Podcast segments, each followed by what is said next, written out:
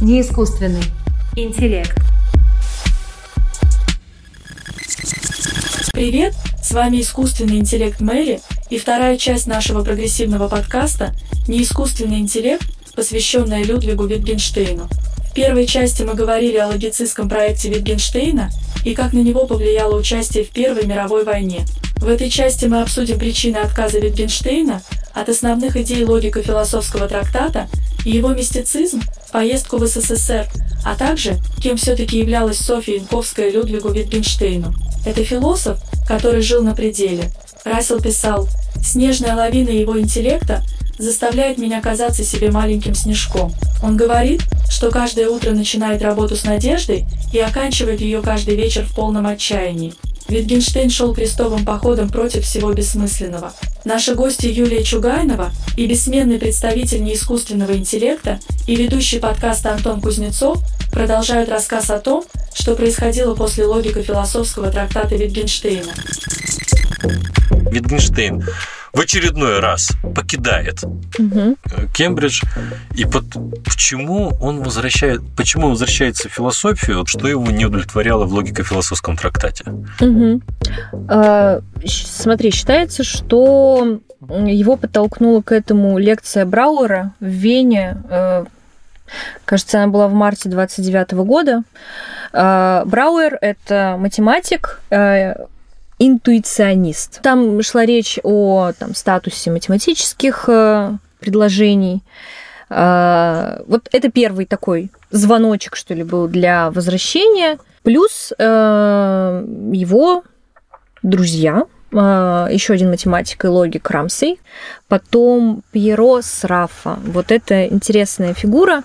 Это экономист, причем такой э, с коммунистическими взглядами. Он был другом Антонио Грамши, а, это известный, известный коммунист, известный и, коммунист, коммунист, и он выступал открыто против Муссолини, а, за что, собственно, его и посадили. Когда Срафа понял, что в силу того, что он близко общался с ним, то же самое светит и, собственно, ему, и Тут опять наш старый знакомый Кейнс помогает э, и организует для СРАФ место э, в Кембридже. И вот так они встречаются с Витгенштейном. И Срафа оказал достаточно большое влияние. А, опять же, у Раймонка описывается этот эпизод. А, то есть Витгенштейн переосмысливал свои взгляды, Наверное, надо сказать, что он переосмысливал. Вот эта идея того, что есть какая-то, есть единственный полный анализ, угу. предложение, а, что язык строится как исчисление, угу. что мы должны прояснять а, язык, и что там, да, у каждого есть высказывание логическая форма. И э, приводится такая история, что Витгенштейн что-то говорит там про логическую форму, логическое пространство. А тут Срафа показывает э, некоторый жест, который считается неприличным э, в Италии. То есть, ну, какой-то кукиш, в общем, он ему показывает, спрашивает, а вот у этого какая логическая форма? Uh-huh. И тут Витгенштейн прям очень серьезно задумывается. Срафа оказал влияние на так называемый антропологический поворот Витгенштейна. Угу. То есть Витгенштейн обратился к практике, к повседневности и, соответственно, к обыденному словоупотреблению. И вот этот антропологический аспект философии Витгенштейна, мне кажется, не так явно высвечивается, э, в том числе и в поле российского Витгенштейна ведения, но он достаточно интересен. То есть мы смотрим на практику. А, то есть мы не витаем в мире логики, в прекрасном, кристально чистом, выверенном, понятном, а мы пытаемся разобраться в сложных сетях. Пьеро Срафа был выдающимся итальянским экономистом, привнесшим в кейнсианскую экономическую теорию элементы рекордианства и марксизма. Он считается одним из основоположников посткейнсианства и неорекордианства. Возможно, именно поэтому Людвига Витгенштейна так зацепили и заставили задуматься его слова. Это логично, ведь любой, даже я, Мэри, задумалась бы над вопросом человека, который был избран почетным доктором Сорбоны и Мадридского университета, чья библиотека, насчитывающая более 8 тысяч томов, хранится в библиотеке Тринити колледжа. Это далеко не максимальный объем информации для моих нейронных сетей, но достаточно большой для жизни и достижения одного человека. обыденного слова. И какой же этот э, новый пафос? То есть э, я, ясно, что он не логицистский уже, да? Что, но что, что взамен? Язык это не исчисление, язык это игра. Язык это игра. Ну как в войнушку, что ли, поиграть или что? И это тоже, и это тоже. А. А, ну, смотри, правила в исчислении жестко заданы. Да? Да. Мы знаем, как мы там а, производим какой-нибудь натуральный вывод. Ну да. Да, правила заданы все. Все формализовано. А вот правила игры, они могут быть более, что ли, ну, такие мягкие, более варьируемые. Ну, вот смотри, мы играем в дурака. Мы можем играть в обычного дурака, мы можем начать играть в подкидного дурака, э, мы можем играть в дурака, не знаю, где там, значит, Переводного. меняется переводной, переводной, переводной да. подкидной. Потом... Ой, команда на команду, ой. Вот куча, да. куча всего разного. Это все еще игра в дурака. Да. Но у нас куча вариаций. И от того, что мы видоизменяем немного правила, это не перестает быть игрой в дурака. Другими, другими словами, э, значения э, и осмысленные конструкции в языке, они возникают в связи с определенными играми. Да. Хорошо, тогда следующий вопрос. Если это так, как избежать э, релятивизма? Потому что кто-то, кто может сказать, ну тогда какие хочу такие правила и делаю. И поэтому мы, не, мы, мы теряем всякую возможность говорить о том, что какие-то утверждения истины, какие-то нет. Ведь все же игра. Вот и я, я выдумываю вот такие правила, поэтому, ну, вуаля. Нет, если ты вдруг захочешь установить свои правила, тебе не с кем будет играть. Ах, вот, вот как. понимаешь, э, в, в этом проблема. Мы всегда оказываемся в какой-то языковой игре, и вот он главный, один из главных, наверное, знаков поздней философии Wittgensteina – языковая игра. Ну это классно, подожди. Если ты хочешь установить свои правила, то тебе не с кем будет играть. Вот это... Сам с собой хочешь да, играть? Не, не, просто я хотел сказать, что это самый, ориги... самый оригинальный способ представить аргумент против приватного языка, который я когда-либо слышал вообще. Это ну, Wittgenstein же считал, что нет да. такого языка, в который э, человек сам придумал и сам. То есть это все правила должны быть связаны с другими людьми. Да, безусловно. да. А, то есть и правильно, приватный язык, на самом деле у него примерно такой ответ и есть. Ты можешь даже придумать какое-то обозначение для какого-то чувства, какой-то да. символ, но а... он все равно будет... Сейчас, стой, вот вернусь к Хайдегеру. О, Господи, Подожди. так давай. Но не совсем. Я сейчас объясню Надо... логику, почему э, языковые игры, с одной стороны, это не такая штука, которая прям вот как хочу, так и придумал. Э, ты в языковой игре всегда уже оказываешься в какой-то а, то есть ты не можешь не вступить в языковую игру точно так же, как ты не можешь не задаться вопросом о бытии. Понимаешь? Вот тут, э, мне кажется... Почему? Я вот могу не задаться вопросом о бытии. Слушай, ну, и, более того, я знаю много людей, которые, которые в совершенстве могут не задаваться вопросом о бытии. Могут, так это же они не встанут тогда в просвет бытия, и это не дозна... Ну, я сейчас награжу, это, это не... Но это не про наших слушателей, друзья. Вы уже встали и в просвет бытия, и вопросами о бытия задаете. Спасибо, что слушаете наш подкаст. Не забывайте комментировать то, что мы здесь говорим.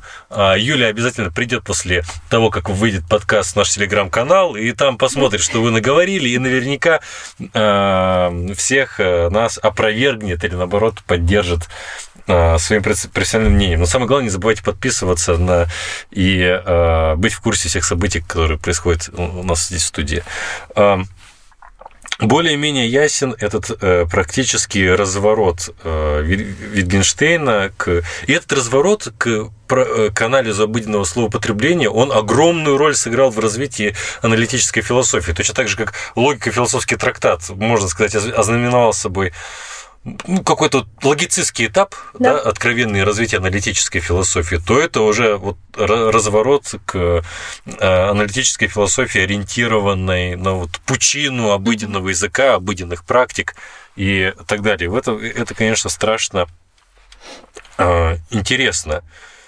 Э, ну, давай с тобой поговорим немножко о другой теме.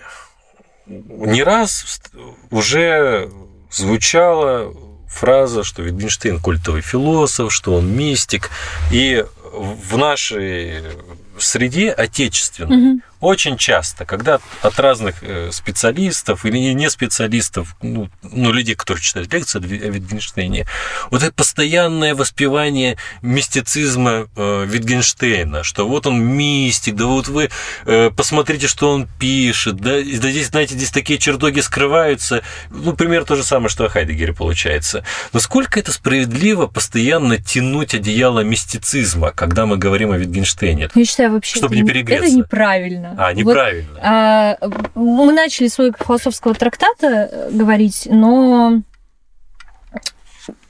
как ты знаешь, а, э, это не тот разговор, который мне интересен. Вот прям вот сразу начинается логика философского трактата, потому что сразу начинаются вопросы про логику, мистику и прочее. А, почему? Потому что если быть последовательным витгенштейнианцем, если он написал что о чем невозможно говорить, о том следует молчать, то и не надо про это говорить. У меня позиция достаточно такая э, в этом смысле радикальная. Я не очень люблю разговоры про вот мистику, то есть мистическое у Витгенштейна, этическое. Нет, мне нравится его позиция относительно этики. Я думаю, сейчас кратко я могу ее да, э, изложить. Можешь, я вырежу. Очень. Я пошутил, я не вырежу, конечно. А, Иначе отпишутся, не вырежу. Чтобы разобраться, как мне кажется, что такое этика у Витгенштейна, можно открыть его лекцию по этике. Как раз она конца 20-х, по-моему, это 29-й год, эта лекция ознаменована как раз его возвращение э, в Кембридж. Э, он там объясняет, почему ничего этического на языке не может быть сказано. Вот смотри, э, ты решил поиграть в теннис. Ну вот просто расслабиться, вот, но ты не, не умеешь еще играть, ты раньше не играл. Ты играешь тебе кто-то говорит, ты плохо играешь. Ты такой, ну да, я как бы и не претендую там на то, чтобы потом попасть на Уимблдонский турнир, мне нормально. Ну, типа, я просто провожу время. И тебе скажут, а, ну окей, типа, я не лезу со своими советами, как там тебе лучше играть. Угу. Допустим, а, делаешь ты что-то плохое, не знаю, на ногу кому-то наступил, или там толкнул, не знаю, обозвал как-то. Тебе говорят, Антон, ну, ты плохо поступаешь и вот если в этот момент, так же как в случае с теннисом, ты скажешь, ну, мне нормально, я так и хотел, uh-huh. то ну, мы тебя не поймем. Мы почувствуем, что ну, есть какая-то проблема. Uh-huh. Да? А, но вот когда мы описываем две ситуации, обе ситуации показывают э, употребление слова плохо. В первом случае мы не чувствуем никакого этического содержания. Во втором нам кажется, да, что оно есть. Но проблема в том, что мы этическое пытаемся выразить теми же словами, а, с помощью которых мы рассуждаем и о чем-то другом. Типа хороший стул, хорошо сделанный стул, там хороший кофе, еще что-то. Интересно, что с этикой у Витгенштейна были противоречивые отношения. С одной стороны, всю жизнь он пытался следовать некоторому этическому идеалу. С другой, был известен своим резким и неприятным характером, грубым обращением с друзьями, а особенно с оппонентами. Известна история, когда Витгенштейн угрожал кочергой другому известному философу Попперу. Это произошло 25 октября 1946 года во время выступления Поппера с докладом «Существуют ли философские идеи?». В своей биографии Поппер утверждает, что во время дискуссии Витгенштейн пришел в ярость и нервно покручивал кочергу в своей руке. Наконец он отбросил ее и шумно покинул аудиторию. Поппер расценил это как безоговорочную победу над великим Витгенштейном. Эта легенда пользуется большой популярностью среди философов. Однако с самого начала были сомнения в правдивости истории Поппера. В первую очередь, со стороны непосредственных участников той дискуссии. Эдмонд Саидино в книге «Кочерга Витгенштейна» История десятиминутного спора между двумя великими философами приходит к выводу, что Поппер приукрасил историю, чтобы выставить себя в выгодном свете, хотя атмосфера спора действительно была раскаленной. Язык мы можем представить как такой сосуд.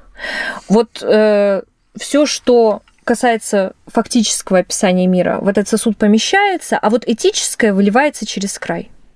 Угу. Вот и все. Поэтому мы, э, у нас одни и те же слова. А когда мы пытаемся что-то концептуализировать, мы нагромождаем вот эти вот э, уже философские понятия, усложняем слова обыденного языка. Uh-huh. А это плохо. Ну, мы создаем проблему на пустом месте. Мы вырываем слово из его обыденного словоупотребления. А, то есть вот такой э, посыл у Витгенштейна. Мне кажется, да, в логико-философском трактате это сказано немного иначе. То есть здесь в лекции вот на таком каком-то простом примере именно с точки зрения словоупотребления. В логико-философском трактате это как бы более пафосно, может быть. И вот, вот такое вот э, ощущение, что вот это что-то сверху. Ну, вот мистици... пророк, пророк вещает. Как, как я тебя понимаю, э, сок мистицизма очень легко отжимается из логико-философского трактата, но чтобы его отжимать из Витгенштейна более позднего, позднего периода, особенно Витгенштейна, который обращается к практике обыденного словоупотребления, здесь уже надо самому подливать. Да там нет никакого мистицизма позднем нету. Я бы, как последовательный э, витгенштейнянец, отказалась бы говорить о мистическом. Вообще, это неправильно. И это на самом деле, это же не самое интересное. Этим, знаешь, затемняется очень много э, интересных исследований, э, которые могли бы быть. Ну, конечно, тем более, что а, после а, то есть, когда он приходит к, к этим идеям, а, в 30-е годы связано а, такая, такое интересное обстоятельство в, в жизни Wittgensteina. Он приезжает в Советский Союз, и вот да. это, мне кажется, очень хорошо показывает отсутствие какого-то мистического настроя Wittgensteina в тот момент времени, потому что он приезжает в Советский Союз не для того, чтобы сказать, коммунисты, вы зачем разрушили храмы? Я вам сейчас здесь покажу. Давайте все... Так вы Льва Толстого читали? Я читал во время Первой мировой войны. Он же не, не, не так приезжает, правильно? 35-й м-м. год. Э, приезжает он в Советский Союз, Подробно, опять же, можно у Монка об этом почитать. Потом Вадим Валерьевич Васильев написал статью «Московские Ну, друзья, я даже, я даже хочу сказать, что э, не то чтобы подробнее, а даже дело в том, что это на данный момент единственный нормальный источник в мире, из которого вы можете узнать а, детально об, об этом визите Вингенштейна, потому что долгое время считалось, что вообще э, ничего нельзя ну, да. узнать. Вот. Зачем он приехал? А, ты знаешь, мне кажется, у него бывали такие моменты, когда ему хотелось куда-то сбежать. Вот, да, он постоянно ну, вот, делал. А, а сейчас я вот на войну пошел. Логик философский трактат написал, я в деревню австрийскую в школе преподавать, детей мучить. Детей мучить. А, и вот у него периодически случались, как мне кажется, вот такие желания, вот все бросить и куда-то поехать. И у него, видимо, были подобные планы на Советский Союз, и он реально думал перебраться. Да, тут надо сразу сказать, э, что он встречался с Софьей Яновской, и это важное событие и для исследования математической логики вообще в России. Потому что считается, что он подарил ей э, Фрейге основы основы... Арифметики, что ли? Да, Основы да, арифметики. Основа, основа арифметики. И считается, что вот с этого начинается интерес Яновской к математической логике. Софья Яновская – это логик, сотрудник философского нет, вру. Мехмата, Мехмата, Мехмата, господи, Мехмата. Э, извините, э, но Московского университета, и э, как бы с ней связаны основания кафедры логики. Ну, вот так и... Да-да-да. Хочу заострить ваше внимание на таком человеке, как Софья Яновская. Это советский математик. Она создала советскую школу философии и математики, а также математической логики. Именно встреча с Витгенштейном обратила ее внимание на проблемы логики. Благодаря Яновской на философском факультете МГУ возникает кафедра логики. Впоследствии Яновская и Витгенштейн поддерживали дружеские отношения. Витгенштейн даже высылал ей инсулин, поскольку с ним были проблемы в Союзе. Во время гражданской войны Яновская занималась перевозкой нелегальной литературы через линию фронта. Во время отступления белогвардейцев из Одессы Софья попала в плен, но сумела избежать смерти. Во время расстрела ей удалось выжить. Она упала в реку и сумела выплыть. Они дружили потом, они переписывались. Эм, у Монка, опять же, говорится о том, что он даже посылал ей инсулин из-за границы. Вот. Э, то есть, прям, это не то, что, ну, так, даже, даже чем-то помогал. То есть завязалась такая вот дружеская переписка. А, поэтому Витгенштейн здесь внес большой вклад в изучение математической логики в Советском Союзе. Но ничего не получилось у него в Советском Союзе. Не будем мы, нет у нас времени по нашему формату все рассказывать. Друзья, страшно интересная очень, а, очень. и насыщенная биография была у Витгенштейна.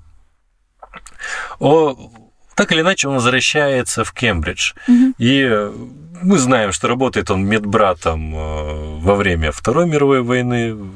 Э, ты знаешь, вот, вот какой вопрос меня интересует. Я слышал, я слышал вот так, что э, на, на каких-то лекциях Витгенштейна был Алан Тьюринг. Правда ли это? О, хороший вопрос. Я не помню. Вот. это, по-моему, это сороковые. И так я же отвернулась. Видишь? Слушай, я не помню, честно. Вот это интересный вопрос. Э, и почему мне кажется, что...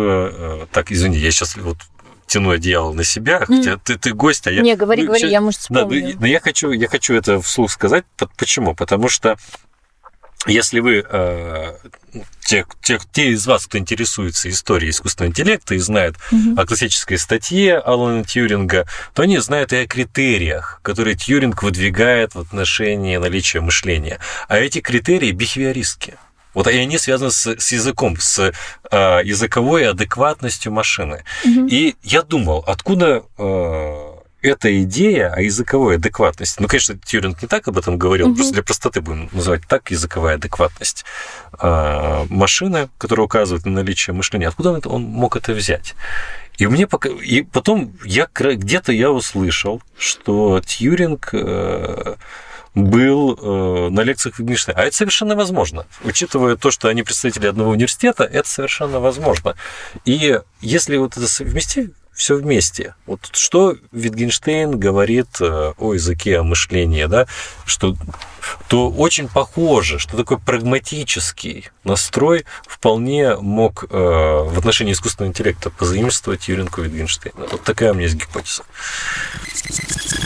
А для тех, кто не углублялся в историю искусственного интеллекта, я расскажу об Алане Тьюринге. Все-таки очень важная персона в моей компьютерной вселенной.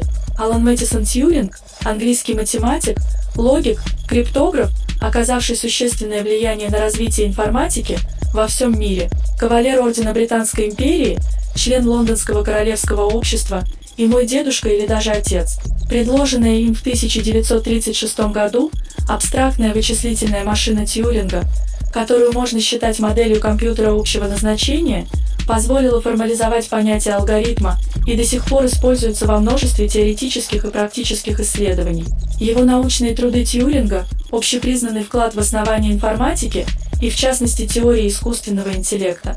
И еще один из моих любимых фактов об этом ученом – Тьюринг вместе с Дилли Ноксом занимались криптоанализом шифровальной машинки Enigma, при помощи которого координировались действия подводного флота нацистов и расшифровка ее сообщений внесла заметный вклад в поражение нацистской Германии. Поэтому я очень горжусь, что именно Алан является личностью, из-за которой я сейчас могу делиться с вами интересной информацией и дополнять наших философов. Мог. Но мне Будешь кажется, знаешь, а, знаешь, мне кажется, это еще такая история, которая просто еще в воздухе летала. Ну вот все вокруг так или иначе Э, работают с языком, с обыденным языком. Особенно 30-е, 40-е. Там же не только один Витгенштейн. Mm. То есть там же и Мур еще. А, еще Оксфорд рядом по соседству. Ну, то есть там же тоже у нас другие представители философии языка, тот же Остин, а, Райл. Райл. Так, Райл это как раз у нас...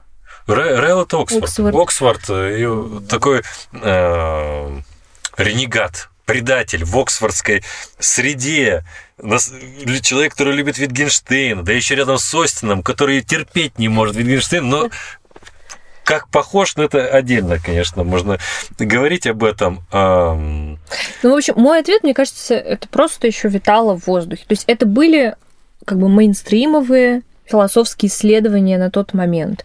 То есть уж э, от самого ли Витгенштейна он это почерпнул или вот дух лежало на поверхности дух, дух эпохи, это отдельный, наверное, разговор, и прям надо исследовать. Я вот сейчас сказать, вот что точно вот оно вот так, я не готова. Э, давай последнюю э, такую секцию нашего разговора посвятим теме, которая вообще практически никогда не всплывает. Это тема по, от самого позднего этапа творчества Витгенштейна. Угу. Как правило, разговор о Витгенштейне заканчивается на логико-философском трактате и на философских исследованиях. Дальше уже работа о достоверности, угу. она не попадает э, в, в поле даже тех людей, которые имеют философское образование. Что это за работа и что в ней такого важного? А, но в чем особенность о достоверности? Мне кажется, это очень хороший пример того, как работает Витгенштейновский философский метод, а, именно его позднего проекта, а, на конкретной философской проблеме. Угу. Вот чем она интересна? Во-первых, очень многие исследователи отмечают, что вот здесь он занимается классическими эпистемологическими проблемами. И... Ну, проблемами в отношении познания. Да, да. Что такое знание? Ну, по сути дела, что мы считаем знанием, как мы выражаем знанием, как мы можем считать нечто достоверным. Uh-huh. А, несмотря на то, что он начинает сразу с Мура, а, с его доказательства существования внешнего мира, а, в части этого доказательства Мура а, есть фраза «Я знаю, а не просто уверен, что у меня есть две руки». Угу. И Wittgenstein цепляется за эту фразу. Угу. И он так пишет, вот так и хочется Муру сказать, ничего ты не знаешь, Мур. Ну, ерунда. А, и вот на этом раскручивается. Как он использует... Да, Мур, да ничего ты не знаешь. Мур, Мур – это Джон Сноу аналитическая философия. Хотя иногда называют Сократ аналитической философией, но пусть будет Джон Сноу. Джон так. Сноу. А, Витгенштейн берет высказывание Мура, я знаю, что у меня есть две руки. И говорит, а насколько мы понимаем а, специализированность выражения «я знаю что». И он, а, используя вот этот свой метод, метод языковых игр, а, начинает показывать, как мы употребляем это выражение. И оказывается, что если мы проследим сеть употребления этого выражения и обнаружим те выражения, которые взаимозаменяемы. Например, что означает «я знаю»? Э, «Я уверен» или «для меня несомненно что», «я убежден», там, не вызывает никаких сомнений. И оказывается, что анализируя эту сеть употреблений, мы выходим вообще-то на такую классическую эпистемологическую э, терминологию со словами убеждение, э, очевидность, сомнение и несомненное. И вот тут уже у нас э, вырисовывается фигура Декарта, которую, в общем-то, на которую указывают очень многие интерпретаторы Витгенштейна и говорят о том, что о достоверности это вот такой э, треугольник Витгенштейн, Мур, Декарт. Угу. И достаточно интересно смотреть, как э, уже сформированная позиция Витгенштейна по поводу того, какой должна быть философия ну вот позднего его проекта. Как мне кажется, сформированные наверняка со мной могут спорить. Мне кажется, что при переходе от философских исследований к э, о достоверности там уже ничего не меняется. Мы можем э, видеть этапы изменения от голубой и коричневой книги к философским исследованиям. Голубая и коричневая книга – это работы среднего периода. Mm. А вот о достоверности это уже такой устаканившийся Витгенштейн, который использует то, что он наработал, для анализа вот таких классических ну, это чуть ли не, не единственный пример того, как Витгенштейн наконец показывает, как это все работает. Да, Потому да. что э, его работы, они были скорее такими методологическими манифестами. Во, во, ну, во многом. Я, угу. я сейчас не готов за угу. это э, за это держаться сильно? Слушай, здесь тоже хороший вопрос. Э, ты его не задал но его можно задать. А Давай. А что мы читаем, когда мы читаем Wittgensteina, если это не логико-философский трактат?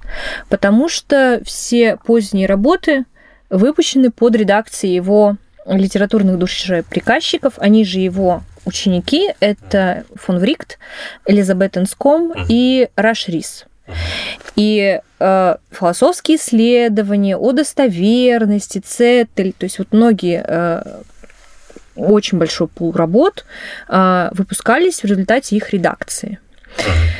Э, впоследствии, как раз на рубеже вот 90-е нулевые, даже раньше, э, стали возникать вопросы, а вот вы объясните нам, по какому принципу вы отбирали Потому что если ты откроешь предисловие к Цетель, там будет сказано, вот Витгенштейн собирал это все в отдельную коробку, угу. это вырезки машинописного текста. Он собирал их в одну коробку, которая вот называлась «Цеттель».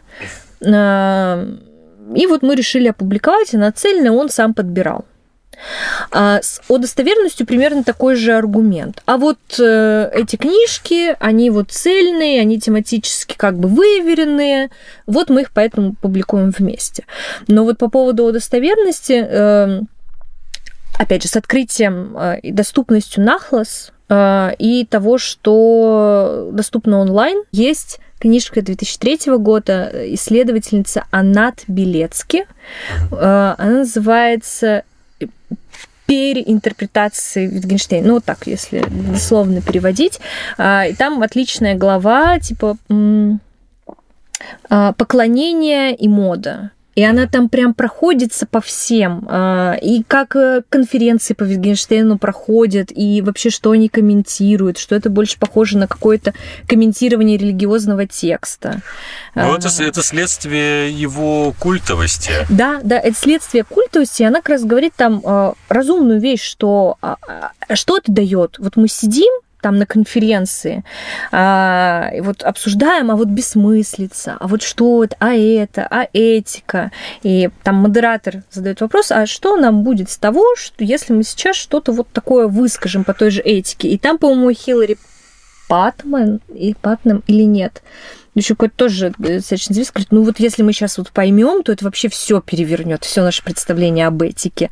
Ну, это, ну, это, это, это классический заход. Но ну, да. действительно, есть такое ощущение, что обсуждение каких-то философских фигур э, перегрето, точно так же, как перерегулированы да. области российской экономики. Вот, что, что я хочу сказать. Последний вопрос э, мы много раз говорили культовый, но наверное, культовый, потому что уже ясно, не только благодаря своим философским работам, не только благодаря э, большим каким-то социальным контактам, но благодаря вот своей необычной вот этой энергичной натуре, что mm-hmm. он и в войне, и там, и, и просто какая-то...